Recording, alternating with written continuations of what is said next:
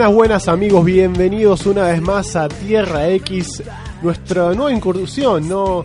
En, en esta en materia de podcast. En, en forma de podcast. Sí, señor. Tierra X. Me acompaña acá el señor Javier Paredes. ¿Cómo están amigos? ¿Cómo estás Nico? Muy bien, acá siempre juntos frente a, A la, a la adversidad, a la frente al mal. Sí, y nos acompaña una vez más eh, acá nuestro amigo Germán de sector 2814. no aprenden, me invitaron de nuevo. Lo hicimos venir una vez más porque la verdad que la pasamos también y tiene tanto para decir Germán sobre cuestiones eh, comiqueras y fundamentalmente vos Germán sos bastante fanático de DC, ¿no? ¿Te gusta un poco? Me gusta mucho la historieta en general, pero sí, no, no, esas cosas no se pueden mentir. Tu corazón Soy- está soy ahí. de DC. Tu corazón está ahí. Es, Soy de DC. es así. Y Javi, eh, Me puedo poner cualquier remera, pero tengo tatuado ese. Javi, vos cómo, cómo estás con DC? A vos te gusta un A poquito me, también. a mí me encanta. Tenés Yo, yo comencé a, a leer, a, a ser, a ser consciente del, del- del universo, de los universos superheroicos y del coleccionismo con DC. Eh, después con el tiempo fui leyendo otras cosas, incluso antes había leído cosas de Marvel también, pero eran cosas sueltas, pero pero empecé De mi- hizo mi comiquero. vida, mi vida de coleccionista comenzó con, con, con DC Perfil en su momento, con los Batman y los Outsiders y las cuatro series que siguieron después allá en los 90. Y, y eso fue lo que me hizo convertirme en coleccionista y tener conciencia del amplio universo superheroico que tenía DC Comics. Bien. Y con el tiempo me fui abriendo y hoy por hoy me gusta todo, la, toda la historieta. Pero, DC pero mi corazoncito siempre está con DC. DC sin duda está muy presente en todas nuestras vidas. Eh, yo particularmente creo que aprendí a decir Superman y Batman antes que mamá y papá. Así que eh, verdaderamente creo que todos World somos... Finest, dijo. todos, todos tenemos un lugar eh, muy especial en nuestros corazones para DC.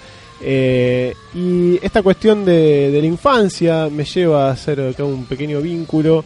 Eh, yo soy del año 1986, septiembre de 1986 puntualmente, y hoy vamos a hablar un poco sobre el año 1986. Hablemos de por qué es tan Año clave, importante este año. Un año, un año clave para la historieta, un año en el que, en el que, un año que marca un antes y un después, por varios motivos. Y la mayoría de ellos todos relacionados con DC, particularmente. Así que, contame, es, Germán. es un año es un año grande para la historieta en sí, pero para DC particularmente, ¿no? Tenés bueno, un toquecito antes tenías Crisis, venías eh, con el Dark Knight, salimos campeones del mundo, creo que es una, es un año es un año importante, pero salió Watchmen. Salió Watchmen. Sal- salió Watchmen. Creo que hay tanto para hablar que necesitamos siete podcasts más o menos. No, hay, que ver si, no- si nos aguanta Moore. Si Moore viene y dice que es el original writer o, es Moore. Eh, creo que, si- mira, si no leíste Watchmen, cualquier cosa que, digamos no llega a la altura. Y si ya lo leíste, todo lo que vamos a decir ahora eh, ya lo sabes y, y, y- y se da por sobreentendido. Creo que lo que tenés que hacer es releerlo, enamorarte de nuevo y volverlo a leer sobre todo por lo que se viene ahora, que es el, bueno, por lo que se vino ya, que es el Doomsday Clock. Doomsday Clock es lo que nos atañe en el día de hoy y lo que nos lleva al y, me, obli- y pasado. me obligó a, la semana pasada a releer Watchmen. Bien, Javi, ¿qué es Watchmen? Watchmen. em, Watchmen para mí durante, durante años era, era un cómic que aparecía como publicidad en las revistas de 5.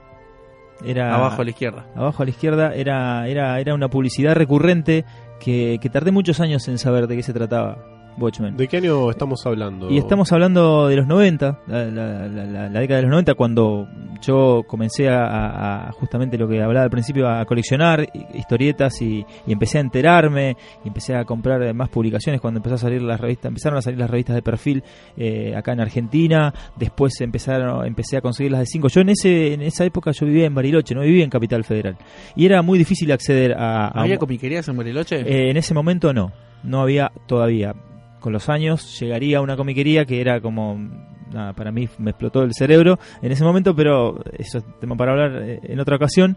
La cuestión es que mm, me llegaban revistas de, de cinco a cuentagotas y, y, con, los, chismes y comentarios de perfil empecé a, tener una idea más general de lo que era el universo DC y sus alrededores.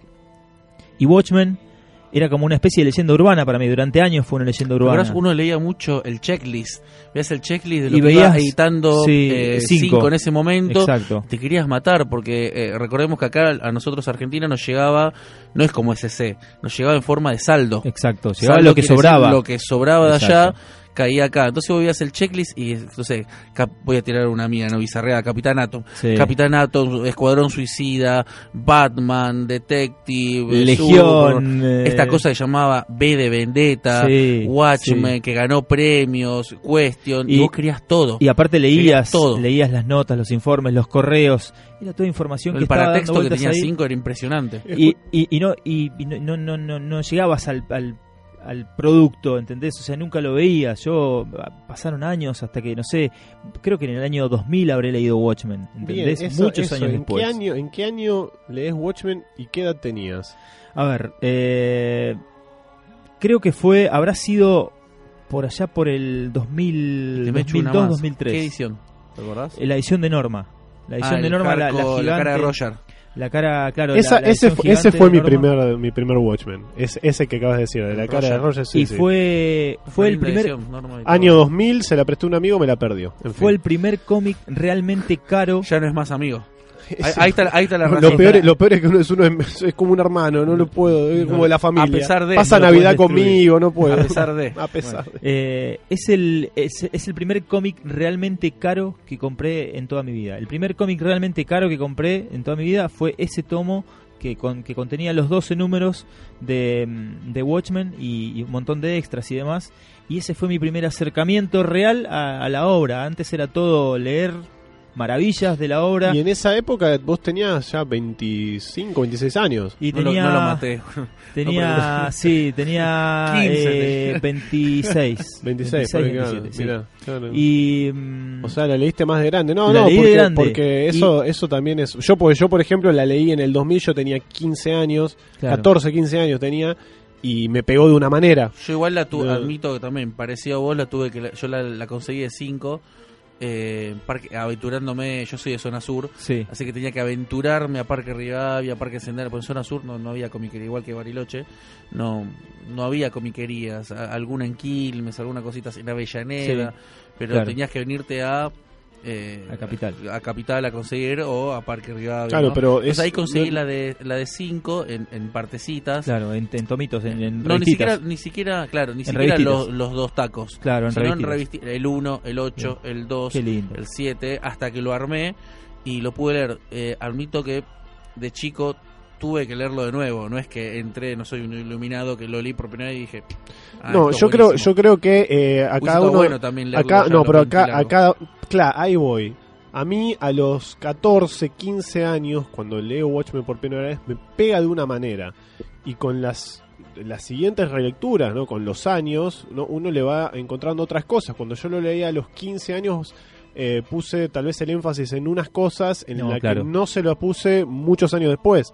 Eh, Roger. por ejemplo, copado claro. este tipo Roger. Claro, uno cuando lo lee primero es ah, uno de adolescente, de adolescente edgy, oscuro, eso, eh, Sí, de, gente que, adolece. claro, uno quiero- cuando es adolescente. Claro, Roger que es un capo, el mundo es una mierda, no hay que no hay que comprometer los ideales, qué sé yo, a medida que uno va creciendo, eh, de golpe se empieza a identificar con, sé, con el Doctor Manhattan y no quiere saber una mierda con el mundo, quiere mandar toda la mierda, se empieza a identificar con el búho nocturno, se da cuenta que, que tiene limitaciones. eh, digo, Watchmen está escrito para que no en realidad no, no queramos identificarnos con ninguno de los personajes. Eh, tal vez los personajes más cercanos a nosotros son eh, Silk Spectre y Night Owl, son tal vez los personajes, los únicos personajes con los que uno se sentaría a comer una cena. Eh, Sí. Pero el resto de los personajes, en realidad en general ninguno de los personajes son personajes con cualidades no sé si deseables, creo que son personajes con falencias como, como cualquiera, algunos más que otros. Eh, sí es cierto que cuando yo lo leo a los 15 años, creo que encuentro virtudes en algunas de estas falencias que con los años me doy cuenta que no era tan así. Por ejemplo, Rorschach, ¿no? Es un personaje que uno dice, no, es recopado, es recapo, o digo, Yo amé. yo no, no quiero conocer una Yo persona lo amé, así. lo odié y después lo terminé de entender con las relecturas. Claro, Claro. claro, por supuesto. Me enamoré de Watchmen. A ver, es un la- personaje. que la segunda vez que lo leí. No, es un personaje, como todos los Mm. personajes de Watchmen, es un personaje fantástico, eh, súper complejo. Digo, lo pero más, necesitas relectura. no, lo más interesante que tienen los personajes de Watchmen es, es esta complejidad, esta cuestión de que, de que tienen eh, personalidades muy definidas y, y verdaderamente muy complejas. Cada uno tiene una perspectiva distinta. Eh, Rorschach que es un tipo con una perspectiva muy eh, muy marcada, pero muy marcada. Este, y, eso lo vuelve interesante. Si bien no sé si lo vuelve un personaje deseable. Eh, y, y todas estas cuestiones uno tal vez no las ve cuando es más chico, las va viendo con el tiempo. A mí me pasó eso, por eso pregunto, Javi, ¿en qué momento lo leíste para ver cuál fue tu primera lectura de Watchmen? Mi primera lectura de Watchmen fue Roger que es Claro. recopado, al final lo matan, Ozymandias es malo, eh, ¿me entendés? Y, y- Sí, sí, y ya. Y Claro, y, en el final, ese final de el diario de Rorschach que queda es un ah, pero pará, al final Rorschach lo caga, al final eh, este y, y te das cuenta que, que en realidad la idea es que justamente no hay un bueno, no hay un No, malo, no, hay no, no. distintas Hay una perspectivas. ambigüedad Es que moral que uno cuando es chico lo mira todo en blanco y negro. Claro, ¿no? y que justamente, a ver, digo, lo que Watchmen viene a romper es eso. Mm. Es esa, ese maniqueísmo que tiene uno de chico, y por eso para mí puntualmente fue como un rito de pasaje Watchmen, porque fue un antes y un después en mi manera de ver eh, a los superhéroes, a las personas en general, la vida en general, porque cuando uno a los, a los 14, 15 años está definiendo su, su perspectiva moral del mundo, está definiendo la persona que va a ser el resto de su vida, eh, viene con un bagaje ino- de inocencia que, que, que Watchmen un baldazo de agua fría Sí, como te- Watchmen, te un cachetazo de un- realidad sí, de, es- mirá, no. es un baldazo de agua fría que dice, ah, no sé. Ni el bueno es tan bueno, ni el Ni malo el es bueno tan es tan malo, bueno, nada es tan sencillo. Claro, no, no es, las cosas no son tan así. Entonces Watchmen nos da ese baldazo. A mí, a mí particularmente fue un baldazo fuerte por la edad. Eh, para Javi tal vez fue distinto, por eso. A mí, a mí lo que me pasó con Watchmen al momento de leerlo es que, eh, como yo mencionaba hace un, hace un, hace un rato, tenía muchas cosas leídas, mucha información de Watchmen eh, hasta ese momento. Y, un poco temía que tal vez eh, toda esa, altura. toda esa, esa, esa data que tenía y esa, esa exaltación que había por la obra eh, no fuese tal eh, al momento de leerla.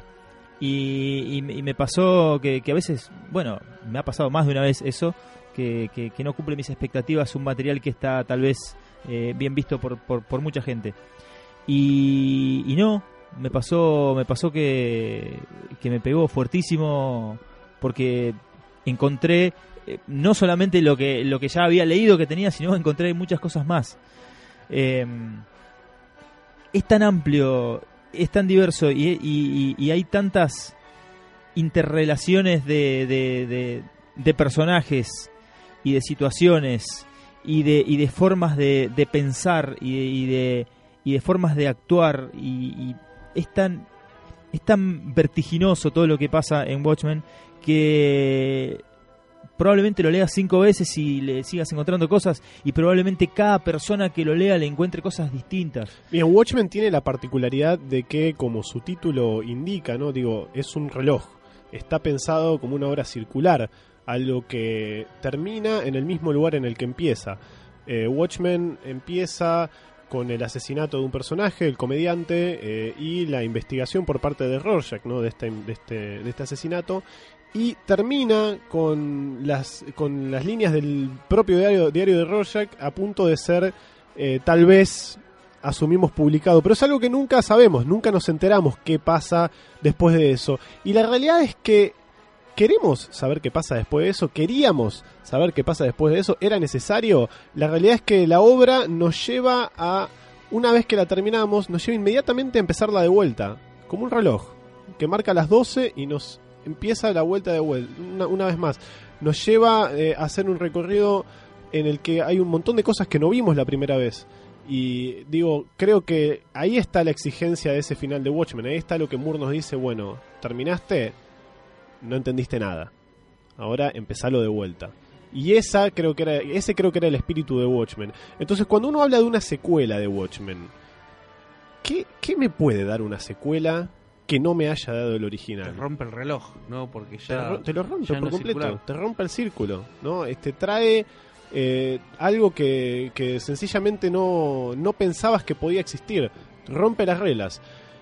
Y acá creo que está lo, lo interesante del planteo de Doomsday Clock, que es esta secuela de Watchmen 31 años después. eh, 30 años después eh, nos enteramos que aparentemente Watchmen y nuestros queridos personajes del universo DC, Superman, Batman y compañía, conviven en, en un multiverso en el, que, en el que es posible que se encuentren. Aparentemente el Doctor Manhattan ha estado haciendo algunas travesuras en el universo DC los últimos años, no sabemos desde cuándo. Este, y, y aparentemente existe la posibilidad de que... Desde Idio, seguro. Desde Dios, sí, eh, pelado. Eh, existe la posibilidad de que se crucen Es más, Superman existe, y... existe la posibilidad de que Didio haya sido creado por el Doctor Manhattan.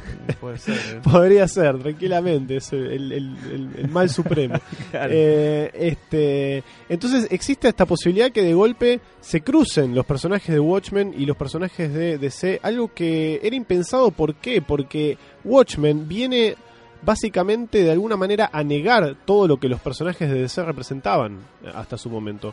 Cuando sale Watchmen en su momento, el mismo mes que sale Watchmen, sale eh, también de Moore, eh, era el primero o el segundo número, ahora no me acuerdo, de, de mm, eh, Whatever Happened to the Man of Tomorrow, claro. que era el final que Moore le dio al Superman, vamos a decir clásico, Sí. el Superman de la Silver y la Bronze Age. Este era era el final, el final de la historia. O sea, ni más ni menos se lee como eso, es un final para el personaje en el que lo que nos está diciendo es este este personaje no puede existir en un mundo post Watchmen. Este, este este personaje ya se tiene que retirar. Bueno, Watchmen, eh, a ver, siendo siendo como casi muy burdo y- y muy muy sintético, Watchmen lo que te dice es, maestro, no existe tal cosa como los superhéroes. O es un, creo que es un por qué no, por qué no existen, Claro, o por qué no por qué no pueden existen, existir, exacto, por qué exacto, no pueden, exacto. por qué no deben, eh, o por qué no se podrían sostener en el tiempo, Claro, tal vez. Sí, sí, sí, Eh, Hay, hay un montón de cuestiones eh, pesimistas, si se quiere, realista si se quiere. realistas, si se quiere, pero si algo hemos aprendido es que la realidad es muy compleja. La realidad no siempre, no siempre es oscura, no siempre es luminosa, general suele estar en algún lugar en el medio. Y por eso es que por eso es que no, no, no dejamos de creer en nuestros en nuestros héroes, en nuestros personajes. Por eso es que es que Superman, Batman y compañía siguen teniendo algún valor, porque creemos en el fondo que si bien no podemos ser perfectos, podemos ser mejores, podemos aspirar a ser mejores. Y creo que acá está lo interesante de ver cómo es que una obra como Watchmen puede llegar a tener algo para decir eh, en, contraposición con Superman, Batman y el resto de los personajes del universo DC. ¿Qué, ¿Cuál es el enfrentamiento principal que creen que vamos a ver en Doomsday Clock? Porque, como bien sabemos, Doomsday Clock de alguna manera pone como figuras principales a Superman y al, Doctor Manhattan, aún no sabemos exactamente cómo, Claro. pero hay un enfrentamiento en principio filosófico entre estos Así dos es. El personajes. nihilismo puro y lo que es la esperanza. Exactamente. Eh, cuando el Doctor Manhattan habla sobre su percepción de la realidad, él habla de un universo en el que él es una marioneta y él es simplemente una marioneta que puede ver los hilos. Él, eh, él ve el tiempo como algo simultáneo. Para ya, él, ya del momento en el que dice que un cuerpo vivo y un cuerpo muerto para él son iguales porque tienen la misma cantidad de átomos, ya te das cuenta de un tipo eh, que la vida no, no le importa, no, no le interesa. exacto, y creo hasta que, el final de Watchmen. creo ¿no? que, creo que lo, lo interesante en este sentido, en el Doctor O Manhattan, sea, no, puedes llamarlo psicópata porque directamente realmente no no no aplica. no, No, no aplica. aplica, no aplica. Eh, Manhattan, de la misma forma que la obra, es un personaje que eh, cuya naturaleza es circular, como la de un reloj. Y al traer a Manhattan al universo DC, es, eh, la metáfora es, es doble, porque no solamente estamos rompiendo el esquema de cómo fue planteada Watchmen narrativamente, sino que estamos rompiendo también el esquema de este personaje que está planteado de esa forma. ¿Qué pasa con un personaje como Manhattan que no puede sorprenderse re- realmente cuando lo llevas al terreno de lo imposible, cuando lo llevas al terreno de al terreno en el que se mueve Superman, un personaje para el que eh, lo sorprendente es, es moneda corriente, un personaje que justamente basa toda su filosofía en, en la cuestión de en esta cuestión de, de la incertidumbre de la, de la esperanza de que frente a una situación se puede esperar lo mejor y se puede luchar por algo mejor. Qué pasa con un personaje como Manhattan cuando lo llevamos a ese universo qué pasa con Superman cuando lo enfrentamos con un personaje que viene de otro lado como Manhattan creo que creo que Jones tiene una idea muy interesante al llevar a Manhattan fuera de su elemento porque lo está llevando a, a un área en la que él se mueve más cómodo. Porque Jones no es Moore. Para mí es mucho más interesante Manhattan viendo el universo, viendo lo que lo que lo que representa Superman, que Superman enfrentándose a un tipo eh, que ve todo como átomos, ¿no? Me parece más interesante qué es lo que puede cambiar si una charla con Lori, ¿no? Eh, le hizo rever su punto de vista sobre la vida y la muerte. Creo que es más interesante Manhattan aprendiendo de, de nuestros héroes, de nuestros valores, eh, que Superman enfrentándose a un tipo Yo creo que tiene que Está- ver. Superman, está, este. Superman está más acostumbrado tal vez a, Eh, eh, a ese tipo de cosas. Manhattan... no sé si lo va a ver como un villano más. No, no, no. pero, no como un villano, eh, pero... es más- me parece el encuentro más interesante por el lado de Manhattan, de cuánto puede aprender él. Y mira lo que estamos diciendo, ¿no? Un chabón que caminó el sol, caminó en el sol. Sí. O sea, cuánto puede aprender él de Superman, más que... Lo que sí, por favor, no quiero ver es piñas. Mira, No, no quiero ver una portada donde se estén cagando trompadas. Yo- ya, por suerte ya nos han prometido que no va a yo pasar. creo eso. que, que me, me parece a mí que, que ¿Dijo no Jones es. No es eh, Sí, sí, sí, no, no, no va a haber, no va a haber piñas, no, no. El número 12 no son no, ellos. No, no, no, no es, no es un enfrentamiento físico. Me parece no que va a no haber terreno- crossovers, no va a haber tie-ins, es empieza y termina ahí y lo único que hay que saber es eh, quiénes son Superman y Batman y haber leído Watchmen, nada más. Me parece que no es el terreno al que quiere ir eh, Geoff Jones y me parece, bueno, bastante inteligente de su parte. Eh, eh, los 90 ya pasaron, digo, para, para, para hacer eso, ¿no? Para enfrentar a, en, en una pelea trompada Igual limpia. volvieron en el New 52 los, los 90. Los 90 Ya se están yendo de a poquito. Y pero, sí. pero bueno, Están es, yendo de a poquito. en, en parte, en parte también eso es, es, es, es- es, eh, lo, fue Rebirth, lo que fue Renacimiento. Eh, y lo que lo que está haciendo, lo que está empezando a hacer Doomsday Clock de alguna manera es intentar arreglar esas cagadas que se mandaron en los últimos años eh, en DC, ¿no? Em, eh, realmente hay un- es, como una gran incertidumbre porque eh, yo bueno nosotros con Nico tuvimos tuvimos la suerte de, de haber leído ya el primer la primera edición de Doomsday Clock que salió hace, hace unos días hace unas semanas y y realmente es como hay como como una cosa de decir hacia dónde va quiero quiero saber quiero ver a dónde va quiero ver eh, bueno eh, hacia dónde van estos personajes más allá de que claro si te si te apartás por un momento eh, y, y lo mirás desde afuera decís loco es la secuela de Watchmen esto no tendría que estar pasando pero sin embargo hay algo que pareciera que está bien No seas Roger, no mires todo blanco y negro. Claro, hay algo que pareciera que, que, que- que está hecho con buena intención, tal como, vez. como comentábamos con Javi el otro día, este es una obra que hay que juzgarla por su propio peso porque es imposible que, que sea una, no sé si decir una digna eh, secuela. Creo que es imposible hacer una secuela que, que se justifique como secuela. Creo que esto hay que jugarlo como otra cosa eh, y, y- y- y no pensarlo como, bueno, es la secuela de Watchmen. ¿Es una secuela de Watchmen? Bueno, sí. ¿sabes? Vamos, literalmente sí, es una secuela. Pero creo que no hay que juzgarla como eso porque, porque creo que al, al, como decía, no, al llevarlo al territorio de- del universo DC creo que está planteando algo distinto. Está, No, el, seguro, el foco está eso puesto seguro. en otro lado eh, y me parece que eso es lo que la vuelve interesante. De hecho, creo que no no me hubiese interesado, pero para nada que hicieran lo que hicieron, que un After Watchmen, digamos. Eh, hicieron Before Watchmen y no me interesa ver un After Watchmen. Esto lo que me interesa es que me parece que va apuntado hacia otro lado, no está apuntado a, a seguir viendo qué pasa con ese mundo, eh, si bien sí eh, tenemos un vistazo a lo que pasa, me parece que no es el no es lo central, lo central es otra cosa. Eh, lo central, Jones aparentemente tiene algo para decir con esto eh, y quiere llevarlo para otro lado y me parece que la intención es buena, me parece que me parece que tiene tiene un concepto al menos en lo que ha planteado interesante eh, y que no hay que quedarse tanto con el tema de es una blasfemia.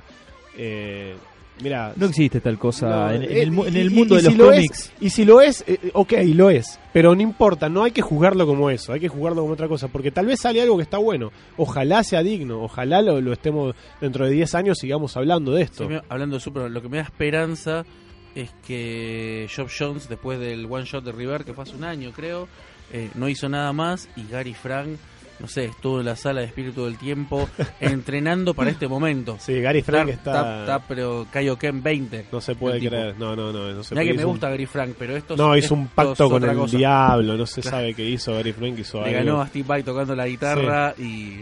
Sí, sí, sí. No, Gary Frank verdaderamente está muy inspirado. O sea, no es que Eh, Job Jones está escribiendo siete series a la vez y esta es la octava. O sea, Job Jones eh, se fue al Tíbet, eh, releyó Watchmen, habló Sí. con el espíritu de Moore y se puso a... Sí, sí, sí, sí, sí. eh, está muy dedicado. eh, habiendo leído el Los primer, dos, el primer número, digo, sí, los, los dos, los dos están muy Están dedicados. haciendo Sí, sí, sí, absolutamente eh, se están jugando. Puede salir mal, puede salir mal, pero tiene todo para que salga bien.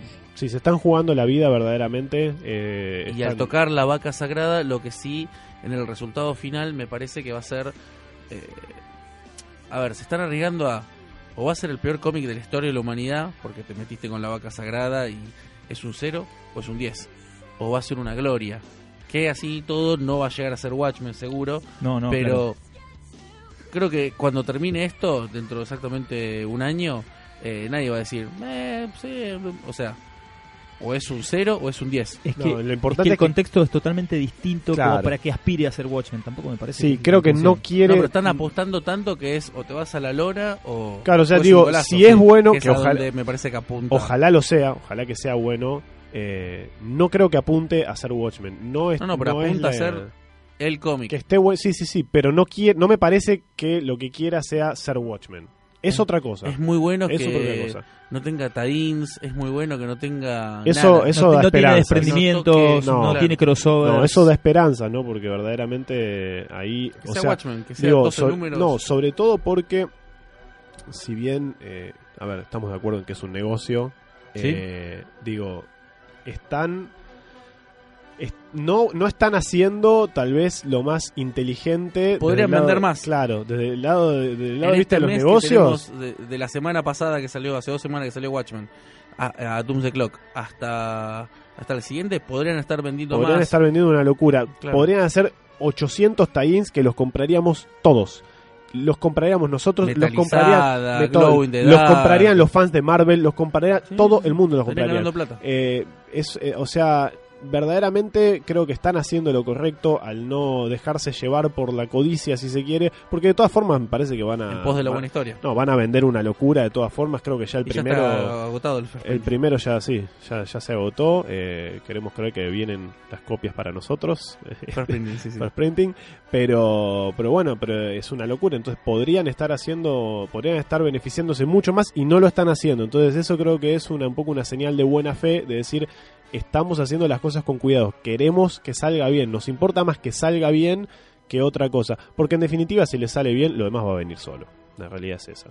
Este, yo particularmente estoy estoy estoy curioso, curioso, Sí, sí, esa- esa- emocionado, sí, ¿no? entusiasmado tal vez. entusiasmado, no lo puedo creer, verdaderamente creo que si hace unos años me hubiese dicho, hubiese gritado, pataleado y dicho, no, esto no se puede hacer, es una locura, como tantos otros lo siguen haciendo, eh, como fue cuando salió Before Watchmen, pero pero verdaderamente me parece que, que es Me interesante, parece la- distinto el planteo es ¿eh? interesante. Como fue Me cuando hicieron distinto. la. Creo que Before Watchmen Lo es, sí, lo tenía es. una cosa de tenía una cosa que no me gustaba. Lo es, sí, es absolutamente Incluso distinto. estando Lin Wayne metido en el Sí, medio, sí, creo sí. que Gibbons también. Gibbons estuvo, no me, no me No, acuerdo. O sea, yo sinceramente no leí Before Watchmen por esta cosa blanco-negro de... Yo no leí, No, no, yo no, no. Leí, no leí Before Watchmen. ¿Vos leíste Before Watchmen? Leí- Seguramente me pierdo cosas leí- lindas de Cook, me pierdo cosas lindas de algunos, Straczynski, eh, seguramente. Straczynski y Adam Hughes es que hacen Doctor, Doctor Manhattan. ¿Puede ser? Sí, Bueno, sí, sí, sí. Straczynski eso- seguro. Está buenísimo. eso. No, está no- bueno. no me acuerdo si era A mí me, había resultado interesante ese y Está el de Darwin bueno. Cook. El de eh, Man de Darwin Cook. Sí, y bueno, de Darwin Cook está terrible. Eh, No me gusta que se metan con eso. En cambio acá el Doomsday Clock me da me da a entender que es otra cosa, que no es una movida de Didio solamente para, porque si no eh, pasaría lo que te, lo que decís vos. Tapas metalizadas de Roger, tapas metalizadas de Silk Spectre, eh, y no lo están haciendo. Es Sí, cierto. creo que Puede terminar mal, puede terminar mal, pero todo da a entender que está bien encaminado. Creo ya que tienen cerrado la- los 12 las- números. El, el- el primer número salió con dos tapas y, y chau. Eh, no sé Sí, si tiene, do- dos, dos portadas.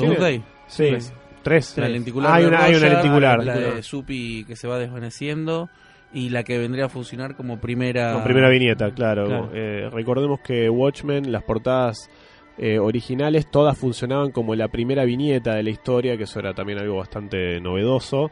Eh, así No que, era Lin Wayne, creo, bueno, y en este caso, eh, que era el editor en su momento en el 86. Claro. claro, Cuando que, fa- que- Nico. que falleció, sí, Bueno, que falleció hace poco. el, el, el primer número justamente está, está dedicado a, a El Wayne. primer número está dedicado a Len Wayne. Está sí. dedicado a Wayne. Está dedicado a Len Ese es Wayne. un muy lindo detalle. Sí, este, y bueno, entonces tenemos la, la portada B, eh, es, eh, es la portada B, ¿no? Sí, la portada B es, es, es la primera viñeta de, de la historia y, y así con las siguientes entregas. Bien, eh, ¿qué, ¿qué esperas vos, Javi? La verdad que es, es difícil de, de, de, pensar hacia adelante porque se me ocurren un montón de situaciones posibles eh, en cuanto a cómo puede desarrollarse la historia. Y, y me pasa lo mismo que, bueno, con, leí el número uno y, y no era nada de lo que se me ocurría a mí que podría ser. Es, es algo diferente. Entonces, em, Diferente pero bien. Diferente pero bien, diferente pero bien. Me, me da mucha curiosidad de saber cómo es que al final de los 12 números de Doomsday Clock se va a ver afectado el universo DC. Porque está claro que el, el- el objetivo de Doomsday Clock es cambiar eh, el universo DC. Sí, creo que fundamentalmente la idea ahora. de Jones es que se pueda leer como una obra aislada, pero a la, digamos, sí, para el lector de la continuidad de DC la idea es que después de eso eh, haya algún tipo de consecuencia. Aparentemente, Pues sí que para la Batman 50, algo de eso vamos a tener unos... no, cambios? a- no, no lo sé, no lo podemos saber, pero aparentemente todos los Yo cómics A mí de... me parece que la idea justamente es que sea algo aparte. No, pero aparente, aparentemente todos los cómics de DC, no sé a partir de qué momento, eh, van a estar ubicados, creo que un año después de Doomsday Clock, una cosa así, o sea... Es que es que la premisa de Doomsday Clock parte netamente desde el universo DC, arranca en Renacimiento, continúa en el crossover de Flash con Batman y se empieza a desarrollar realmente en Doomsday Clock. Sí, de Está todas formas- ligado directamente con el universo DC. De todas formas, eh, Jones ha asegurado que no es necesario leer ni Rebirth, ni The Button, ni nada no, de, no, de se- todo eso. no, no, para- seguro, eso, eso está claro. Lo que a lo que voy es que claramente Si alguien el- mata a Pandora, sí. Claramente, En el final, el- después de, de que se desarrollen los 12 números de Doomsday Clock, el universo DC va a cambiar de alguna manera en referencia a lo que va a ser Doomsday Clock y eso es lo que me, me tiene con incertidumbre decir qué es lo que va a pasar, cómo va a ser, cómo lo van a Sí, y encima desarrollar. en el medio tenemos metal. que hay que ver. Tal, sí, que bueno, eso es otra cosa. Ahora bien, hay una cuestión muy importante de Watchmen en lo que eh, y, y en Doomsday Clock, fundamentalmente, en lo que son los opuestos. Eh, en Doomsday Clock nos están haciendo un planteo, un enfrentamiento filosófico aparentemente entre, entre Watchmen y el universo DC, Sí. entre eh, representado fundamentalmente en Manhattan y Superman. Yo les pregunto a ustedes, ¿qué obra de DC consideran que funciona como un anti-Watchmen? Un anti-Watchmen. Un anti-Watchmen. Esa historia, una historia. Watchmen en su momento fue rupturista porque de alguna manera era un anti todo lo que conocíamos. Sí. Después de Watchmen, ¿qué obra le responde a Watchmen Para y le dice, a ver, vos dijiste esto, a ver, para, yo tengo esto para decirte a vos? Para mí, el anti-Watchmen directo es Kingdom Come. Kingdom Come. Para mí. Bien. Para mí es la respuesta de decir, viejo, bajemos un poco con... con, con- Aguante la Silver Age. Claro, Es un ba- poquito baje- eso. bajemos un poco con el exceso de violencia, con la, con el, con el, la falta de cerebro, con, con, con el actuar sin pensar, con el, con el volver a los, a las bases de por qué los superhéroes son lo que son. Eh, eh, bu- busquemos, busquemos ese heroísmo que, que, que le dio origen a los personajes y rescatémoslo de esta era oscura que se había vuelto Bueno, en su un momento. poquito, también por- un poquito después de Kingdom Come, la Liga de Morrison, que hablábamos en el, en el episodio anterior. La Liga de Morrison me parece que es una respuesta heroica a todo lo que venía pasando en esa época, estamos hablando del año 97, Sí. De todo lo que venía pasando en Image, todo lo que venía pasando, bueno, incluso en la misma DC, no sé si se acuerdan, eh, voy a tirar unos bofes, Extreme Justice, Uf, señor. Uy, qué dolor. Justice League Task Force, Eh, Astro, Dora- Eh, eh, Dorado, eh, Booster, Booster Gold con armadura en Booster Gold que tenía- Claro, sí, el tenía- Iron, Iron Booster. Era una cosa Iron así, Booster claro, ti- tiraba rayos por todos lados. Sí, sí. Gunfire. Eh, no, no, cosas muy siniestras. Ahora hay un tema ahí, ¿no? Porque, La liga me parece que vino como para responder de, no, para, se pueden hacer las cosas bien. Claro, hay un tema, porque ahí estamos hablando de eh, una mala interpretación Sí, que se sí. hizo de los cómics de los 80 durante la década de los 90. La década de los 90 funciona Sí, en no, es- gran no es culpa medida- ni de Dark Knight ni de Watchmen. No, Es no, una no, mala no, interpretación No, no, absolutamente no. Watchmen y Dark Knight son obras que eh, eh, eh, funcionaron en su momento y estuvieron bien, eh, pero se hizo una mala interpretación que se, se desarrolló a lo largo de la década de los 90 en eh, cosas como lo que mencionaban. Extreme, Extreme Bueno, Justice, Image. eh, Image Comics, Spawn, eh, todas estas... Claro, todas estas cosas que dijeron, ah, pará, entonces la idea es eh, hacer todo, todo serio, todo oscuro, todo sangre, todo violento. Rorschach que es la onda. Es la interpretación que hice yo a los tenías 15 15 años. años, sí, sí. O sea, eh, los Bueno, 90... pero editores de claro, 40 para arriba. claro, gente era, o sea, esa, esa es la interpretación. Eh, entonces, de alguna manera, Kingdom Come me parece que ¿Qué respuesta a eso? es una respuesta, a eso. sí. Es una respuesta a eso. Creo que no me parece, no me parece que no sea también una respuesta a Watchmen. Creo que es una, un poco una, una progresión lógica, ¿no? Es una respuesta a Eh, los cómics de la época. Lo que pasa Más- es que sí, Más que a Watchmen. sí, sí me parece claro que, sí. me parece que Kingdom Come toma en cuenta Watchmen, pero es más una respuesta a la mala interpretación que, Que- se, que hizo se hizo durante de. Watchmen y de todos estos. Fuera de DC, Busiek lo- hace lo mismo en Astro City. Sí, bueno. En Image, que es, es, es lo mismo. Es mostraste al, al Samaritan, que es Superman y demás. Es los héroes en su estado más puro. También, 95. Bien, hay una obra, hay dos Pero obras. 95 y en Image lo hizo. Y en Image. Homage. Sí, Sí, bueno, sí, Busiek un, un adelantado sin duda. En Image lo hizo. o Eh, sea, había un sí, infiltrado sí, en la sí, sí, casa. dijo. este, hay dos obras particularmente de, de DC que a mí me un poco me hacen pensar en un anti-Watchmen. Una particularmente, una de ellas es The New Frontier de Darwin Cook. Es una obra en la que, que- que me hace pensar un poco en, eh, en Watchmen por cómo está encarada. Eh, Ah, pará, pará. pues, hablando de New Frontier, mira, no, no llega a decirte. Hablando de New Frontier, eh, Golden Age. Golden Age de Robinson, que es el papá de New Frontier un poquito. Eh, Golden Age también es una. Robinson lo que nos quiso mostrar también, eh, 94, Sí, más o menos. Sí. 93, 94, venía a mostrarnos en DC que el heroísmo de la vieja y mirá, mirá qué vieja guardia que es de la Golden Age, ¿no? Ese Alan Scott que creo que es el mejor Alan Scott que viste en tu vida. Creo que Kingdom Come, eh, Golden Age, por ahí la Liga de Morrison, en esa época de los 90, había pensado un poquito en, en Cook, pero Cook ya estábamos curados, me parece, para cuando vino New Frontier. En, en cambio, Kingdom Come llegó justo. Llegó justo, pues cuando estábamos nadando en la pestilencia, Golden Age, eh, la Liga de Morrison, todo eso es en medio del quilombo. sí, pero uno, uno cuando New lee- Frontier es hermoso, pero salió cuando ya estábamos bien parados. Cuando, Sí, ya, había- bueno. cuando ya Kingdom Come nos había salvado la vida. Bueno, pero dar, eh, si vos te, te fijas, restarle mérito porque es hermoso. te fijas en los paralelismos que hay, ¿no? En, en- en New Frontier eh, también nos encontramos con una prohibición de los superhéroes este, en, la, en lo que sería la, la Golden Age. eh, y termina de- con un giro esperanzador en un, de- ¿no? de, de- de la Silver Age. Sí, lo que es Golden Age de Robinson para la Golden, este es para la Silver. Exactamente.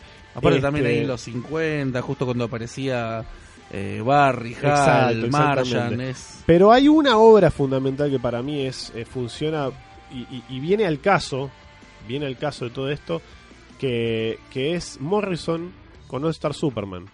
All Star Superman en lo que representa, eh, me parece que está está en la otra esquina de lo que Watchmen representa. Creo que si vos agarrás Watchmen y All Star Superman, eh, te das una idea del rango de posibilidades de las cosas que hay para hacer con, estos, con estos personajes, con estos conceptos.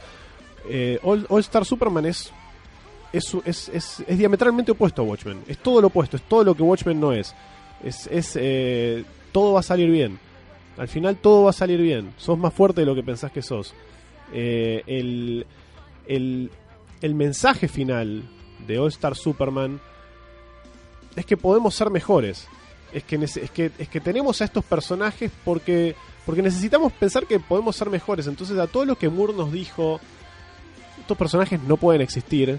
Morrison nos dijo, estos personajes ya existen. No es que no pueden existir, estos personajes ya existen, existen adentro tuyo. Están adentro tuyo y adentro tuyo es donde son más poderosos. No, no, por supuesto que no, tenés un Batman en la calle. Está bien, por supuesto que podrías tener un Rorschach algún loco de mierda.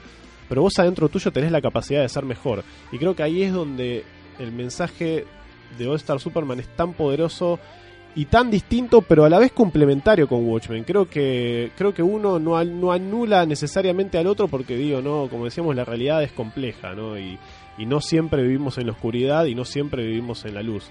Entonces creo que creo que funcionan muy bien como polos opuestos por este motivo y es interesante que en definitiva lo que vamos a ver enfrentados en esta ocasión es literalmente a estos dos personajes que representan esta cuestión tan opuesta y que el mismo Moore en su momento dijo, en 1986 dijo, eh, Superman, mi concepción de Superman, el Superman con el que él creció, que es de alguna manera el de All-Star Superman, llegó hasta acá. Y acá no puede seguir, ahora es Watchmen. Y ahora lo que estamos viendo desde hace un tiempo ya y lo que Morrison nos viene diciendo es, pará, barba. No sé si están así. Mira, eh, un, un poco lo que lo que decís vos acerca de, de estas dos tipo, si si quiere posiciones opuestas, en realidad es la vida misma, o sea, la realidad que nos toca vivir a, a- a todos día a día eh, está llena de matices, sí, de cosas muy chotas, cosas geniales, momentos felices, momentos de mierda, y sin embargo, eh, eh, ante ante esos momentos chotos, jodidos, que vos decís, hasta acá llegué, o sea, que viste, perdés a un familiar, eh, te pasan cosas eh, horribles, y sin embargo hay una cosa de esperanza que te sale de adentro, que la sacaste o de tu viejo, o de tu vieja, o de un, de un héroe, de un personaje tal vez, que te hace seguir adelante, o sea, te hace, te hace levantarte y, seguir intentándolo una vez más. Y, y son las dos cosas, es, es el All Star Superman y es Watchmen, es la realidad y la esperanza que tenés adentro. Así que eh, sí, es como son, son como son como dos cosas opuestas si se quiere, Sí, sí, totalmente. Pero- All-Star Eso- Superman pero versus pueden convivir. Sí, a ver, a Pero eso, a eso voy, ¿no? En definitiva es lo que dice Javi. eh, es esto, es la realidad es compleja y hay un poco adentro nuestro de las dos.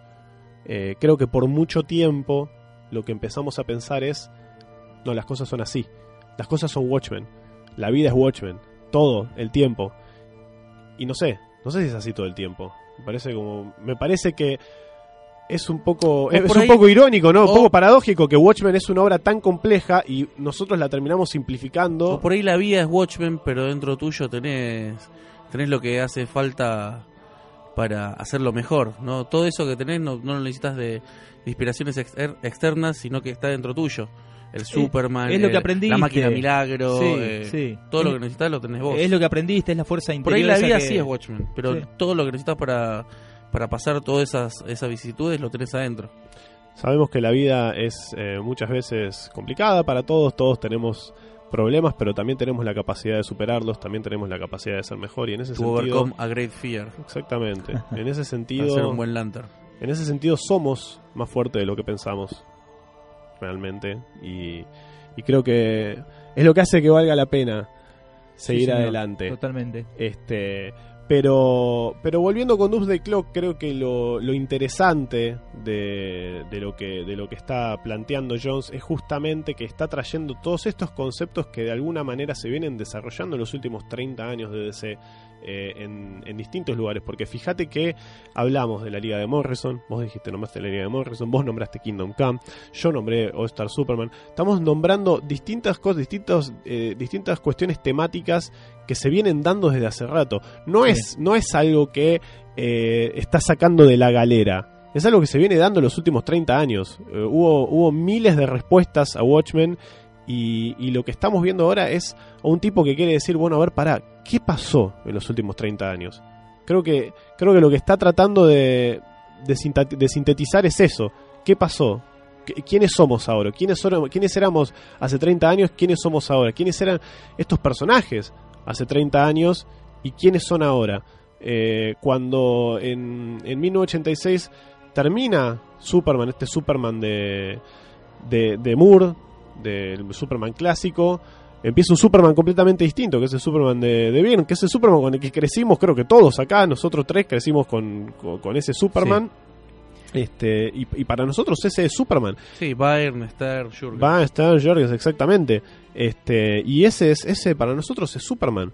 Y no era el Superman de nuestros padres.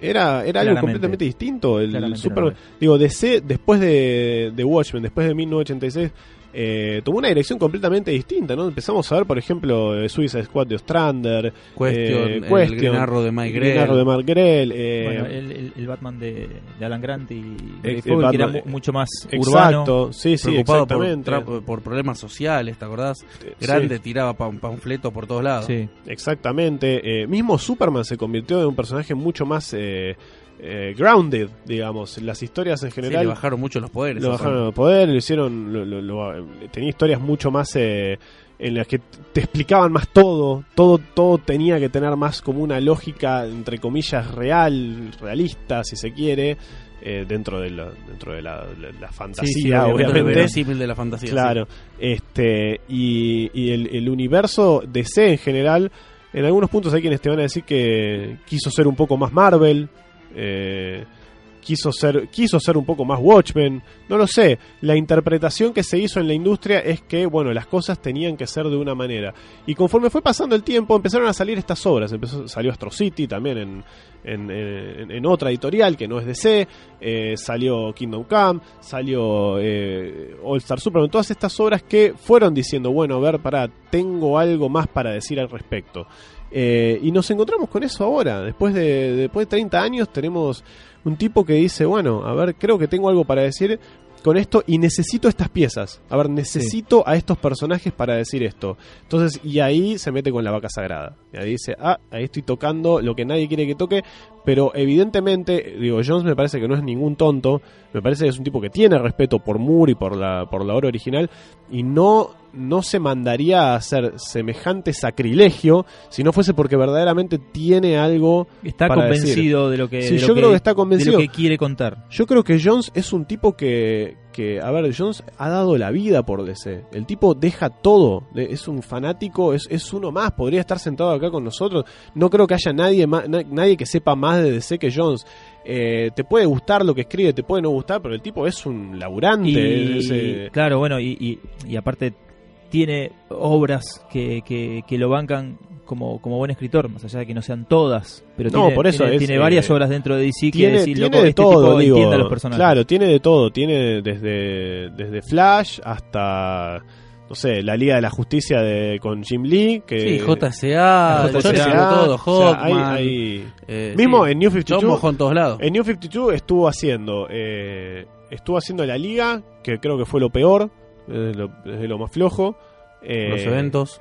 eh, sí, estuvo, y- y Evil. estuvo- los eventos, claro, bueno, eso lo podemos meter medio en la misma bolsa. Eh, creo que lo mejor que hizo desde New 52 para acá fue Aquaman, no sé. No, no, no, no sé Eh, qué. Igual eh, eh, ni- ningún autor creo que escapa, hasta el propio Moore no puede escapar a, a- a un par de muertos en su placar, o sea... ¿Qué, qué muertos en el placar tenemos para Moore? A ver. Y tenemos Violator. tenemos Ahí. Violator. Ahí, ahí le íbamos a sacar a la luz. Claro, te- al- al- algunas cosas para pagar el alquiler en su momento hizo, o sea, En la, la época de mercenario de Moore. para, para Sí. la- las expensas. Wildcat ¿viste? no es tan no es tan nefasto. No, el- lo, lo- lo- por ahí lo más, qué sé yo, cuestionable es, es lo de Violator. Y, Eh, pues, eh, Los cuatro números de Voodoo, o seis, no me acuerdo. ah, sí, metió sí. cuatro números también, sí, medio Sí. Esotéricos. froleros, fruleros. Eh. Este, estuvo en Spawn, Bloodfield. Claro, creó, Eso. al- creó a, al- También. la versión medieval de Spawn. Estuvo, bueno, eh, el propio Moore es algo que me parece súper el, es interesante. el lado B de, no, de no Moore, escribió un crossover Spawn Wildcats. algo así. Mira, eso no, no me acuerdo. Eh, pero creo que hay algo muy interesante para decir que tiene está conectado temáticamente a lo que estábamos diciendo, esta contraposición de Watchmen con, por ejemplo, Star Superman, que es que eh, el propio Moore, el propio Moore quiso, quiso pedir disculpas por todo lo que él hizo. Eh, Moore después de, después de los 80 dijo, ¿qué hice? Destruí, destruí todo, hice mierda todo y me entendieron como el orto e hicieron cualquier mal. cosa. Este, y dijo, bueno, eh, Hasta alguna vez dijo, hablando de Killing Shock, por ejemplo, de. Me zarpé un toque con Bárbara. Está bien que en ese momento no había Comic Badger, bla, pero me zarpé un toque con Bárbara. no, de hecho a Moore no le gusta The Killing Joke. Claro, pero no tenía que haber hecho eso. Mm. Este, Y me interpretaron mal, y bueno, encima después se fue para todos lados. ¿Y qué hizo Moore? ¿Qué hizo en los 90 Moore? ¿Qué hace? Hace Supreme. Supreme, que es casi un antecesor de All Star Superman. O sea, culpa. eh, lo que hizo Morrison en All Star Superman, de alguna manera, un poco lo empezó a hacer Moore en Supreme y lo siguió con Tom Strong, por ejemplo. Este, en Supreme y en Tom Strong, fundamentalmente en Supreme por la conexión obvia con Superman, digo, ¿no? Eh, intenta empezar a retomar estas convenciones y valores de, de cuando él era chico, básicamente. Prometea, el Prometea. poder de la imaginación. Exacto. Todo es posible. Exacto. Que- Eh, Prometea es medio también an- anti-Watchmen en ese sentido. Sí, sí, sí. Bueno, y Supreme y, y Tom Strong. Tom Strong es hermoso y es Moore diciendo, paren chicos, paren, paren, paren. Sí me, se podía. se fue, se me fue las manos y lo curioso, tra- medio casi trágico, es que todo el mundo se acuerda de Moore, dice, ah, Moore, Watchmen, V for Vendetta, todo oscuro, sí, Moore re oscuro. Y, y los, creo que los que leímos, somos menos los que leímos Tom Strong, Supreme, Top todo eso, que, que es claro, Top Ten, que es cuando Moore dice, no chicos, paren. No era, no era solo eso.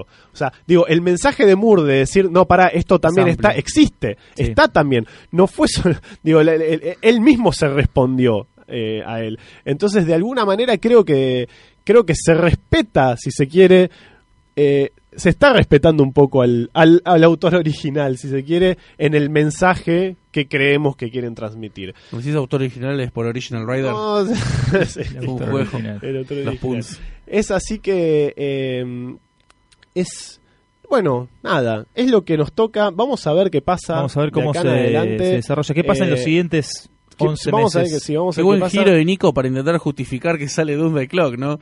De que Moore se está cortando las tripas con una cuchara. Eh, Está bueno, bueno. Esto eh, para explicarle a Moore si está escuchando esto de eh, Moore, esto es para vos. Esto es por claro, vos. Moore, esto es para, Para vos. Esta es para vos. Gracias por tanto. este, sin duda esto va a seguir dando que hablar. Tenemos todo un año para seguir. Así Vamos es. a volver a hablar irremediablemente sobre este tema muchas veces, para bien o para mal. Este, esperemos que para bien. Eh, Y todo indica que sí. Con Javi hemos leído el número uno, a mí me gustó. Me Eh, gustó, creo que también. es una buena, es, es introductorio, no hay, Sí. no se puede juzgar, es un número uno, muy- pero, pero bueno, seguimos con, seguimos, ¿no? Con una cierta, con una cierta incertidumbre, pero como ya he dicho en otro lado, mientras hay incertidumbre hay esperanza. Se, ve- se ven las buenas intenciones, me parece. En el número uno se ve que hay buenas intenciones de contar algo piola. Sí, así que, bueno amigos, Bueno, pero ese es el eh, camino al infierno también, ¿no? También está lleno de, de buenas intenciones. Veremos. eh, bueno, ese es el riesgo que corremos. Ese- ¿no? por eso, Y hay que Es, correr es lo que riesgos, decía antes, que es un riesgos. 0 o un 10. hay que correr riesgos. Lo que es importante es que recordemos que por más que por más que el mundo a veces sea oscuro y por más que a veces eh, está bien si yo salto de una ventana y me voy a estrolar contra el piso, pero yo les aseguro que cuando la vida cuando la vida nos trata mal y cuando pensamos que todo está perdido, cuando yo abro una revista y yo caigo al abismo, Superman siempre está para salvarme. Amigos, muchas gracias por acompañarnos. Se despide Javi Paredes. Adiós amigos, gracias por la compañía, gracias eh, German. Se despide acá Bueno, muchas muchas gracias por invitarme de nuevo.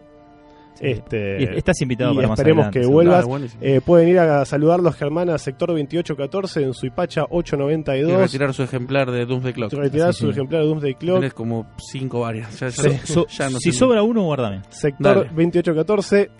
Tu sector, Tu sector del del universo. universo. Muchas gracias por acompañarnos. Sí, y- eh, recuerden seguirnos en nuestras redes Ah, sociales. por favor, recuerden seguirnos en Sí, nuestras redes suscríbanse sociales. al canal de eh, YouTube suscríbanse al de- canal de Tierra X. Suscríbanse a la página de Facebook y estén atentos porque se vienen Instagram también nuevas- tenemos. Instagram también tenemos Sí. y se vienen se vienen muchas muchas novedades. Hay muchos informes que estamos y preparando. colaboraciones, sí, lindas. colaboraciones acá con los amigos de 2814 que, que siempre están tan tan predispuestos para acompañarnos y para difundir esta pasión hermosa que YouTube, tenemos. y bueno, Instagram, podcast, ¿qué sigue? De Videojuegos. Todo, qué sé yo. Vamos, videojuegos de- cuéntenos. Sí, dentro de poco vamos a tener un evento, hay, hay de todo. Mirá. una, una Tierra X con. vamos. Exactamente. No, bueno, cuéntenos qué les parecieron estos dos primeros programas, por lo menos. Cuéntenos Eh, qué les juego de parecieron mesa, Tierra cuenten- Déjennos sus opiniones. Y cuéntenos, cuéntenos qué piensan y qué esperan de Doomsday Exactamente. Clock, por favor. Eh, ¿Qué, qué opinan de las cosas que nosotros opinamos? Están invitados a estar absolutamente en desacuerdo Totalmente, visceralmente con lo que pensamos nosotros, este, pero valoramos siempre sus, sus opiniones. Esperamos que lo hayan disfrutado y hasta la próxima edición de Tierra X, donde, converge, el multiverso.